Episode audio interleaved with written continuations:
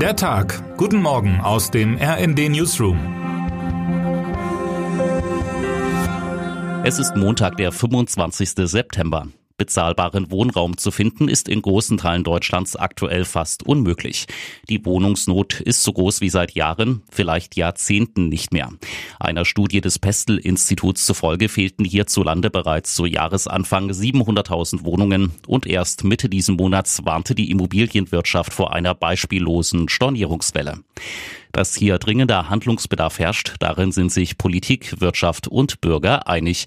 Bei einem großen Wohnungsgipfel will die Regierung heute Maßnahmen finden, mit denen schnell und preiswert neue Wohnungen entstehen können.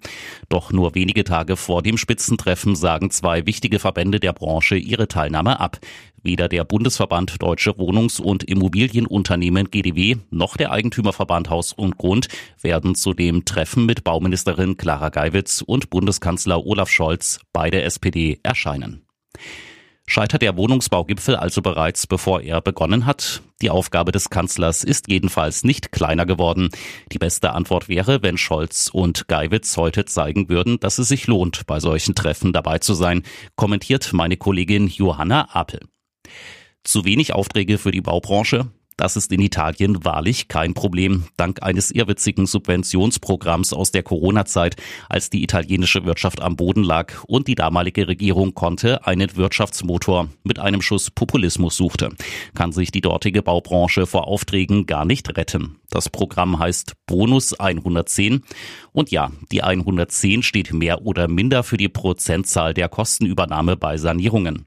Die Geschichte unseres Italien-Korrespondenten Dominik Straub dazu ist zwar nicht neu, aber wenn Sie sie noch nicht kennen, weiterhin unbedingt lesenswert. Das Subventionsprogramm belastet aber die Finanzen der aktuellen Regierung Giorgia Melonis schwer. Ein Jahr nach dem Wahlsieg ist die finanzpolitische Lage der wahrscheinlich größte Angriffspunkt für die amtierende rechtspopulistische Regierung zusammen mit der Migrationspolitik. Im Wahlkampf versprach Meloni, die Zahl der Migranten drastisch zu senken. Stattdessen hat sie sich im vergangenen Jahr fast verdoppelt. Doch trotz dieser Problemfelder ist die italienische Regierungschefin beliebt und konnte zuletzt sogar in Umfragen noch an Popularität zulegen. Da sie sich zudem in der Realpolitik von ihrem EU-feindlichen Kurs verabschiedet und die Putin-Freunde in ihrer Koalition unter Kontrolle hat, ist sie auch bei außenpolitischen Partnern akzeptiert. Anlässlich des besonderen Datums schaut Italien-Korrespondent Straub auf ein Jahr Meloni zurück. Ihre Erfolge und Misserfolge, Probleme und Gesetzesänderungen. Viele der letzteren fallen in den Bereich Law and Order. Viele Vergehen sind in Italien nunmehr mit drakonischen Strafen belegt. Einen vergleichsweise niedrigen Stand bei Straftaten hat die Bundespolizei gestern für Deutschlands größtes Volksfest, das Münchner Oktoberfest, verkündet.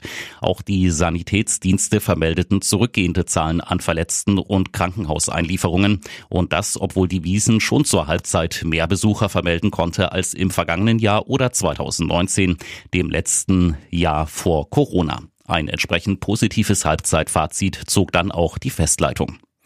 Aber nicht alle Kennzahlen entwickeln sich positiv. Die Zahl der sexuellen Übergriffe ist laut Manuela Soller, einer von drei hauptamtlichen Organisatorinnen des Projekts Sichere Wiesen, konstant hoch. Auffällig hoch war insbesondere die Zahl an Vorfällen mit K.O.-Tropfen. Allein vier am ersten Samstag. Mein Kollege Max König hat mit Soller, die innerhalb des Projekts unter anderem für Präventionsarbeit zuständig ist, über Täter, Opfer und Tipps für Besucherinnen gesprochen. Wer heute wichtig wird. Verteidigungsminister Boris Pistorius reist für mehrere Tage zu Gesprächen mit NATO-Partnern ins Baltikum. Die Reise beginnt mit Treffen in der lettischen Hauptstadt Riga und führt am Dienstag weiter nach Estland. Dort findet bis Mittwoch die jährliche baltische Sicherheitskonferenz statt. Deutschland hat sein militärisches Engagement im Baltikum nach dem russischen Angriff auf die Ukraine deutlich ausgebaut. Die intensivste Zusammenarbeit gibt es mit Litauen, wo die Bundesregierung künftig eine gefechtsbereite Brigade der Bundeswehr stationieren will. Mit den anderen beiden baltischen Republiken hat Deutschland bereits die Kooperation im Rüstungsbereich ausgebaut. Und jetzt wünschen wir Ihnen einen guten Start in den Tag. Text Paul Berten, am Mikrofon Philipp Rösler. Mit rnd.de, der Webseite des Redaktionsnetzwerks Deutschland, halten wir Sie durchgehend auf dem neuesten Stand. Alle Artikel aus diesem Newsletter finden Sie immer auf rnd.de slash der Tag.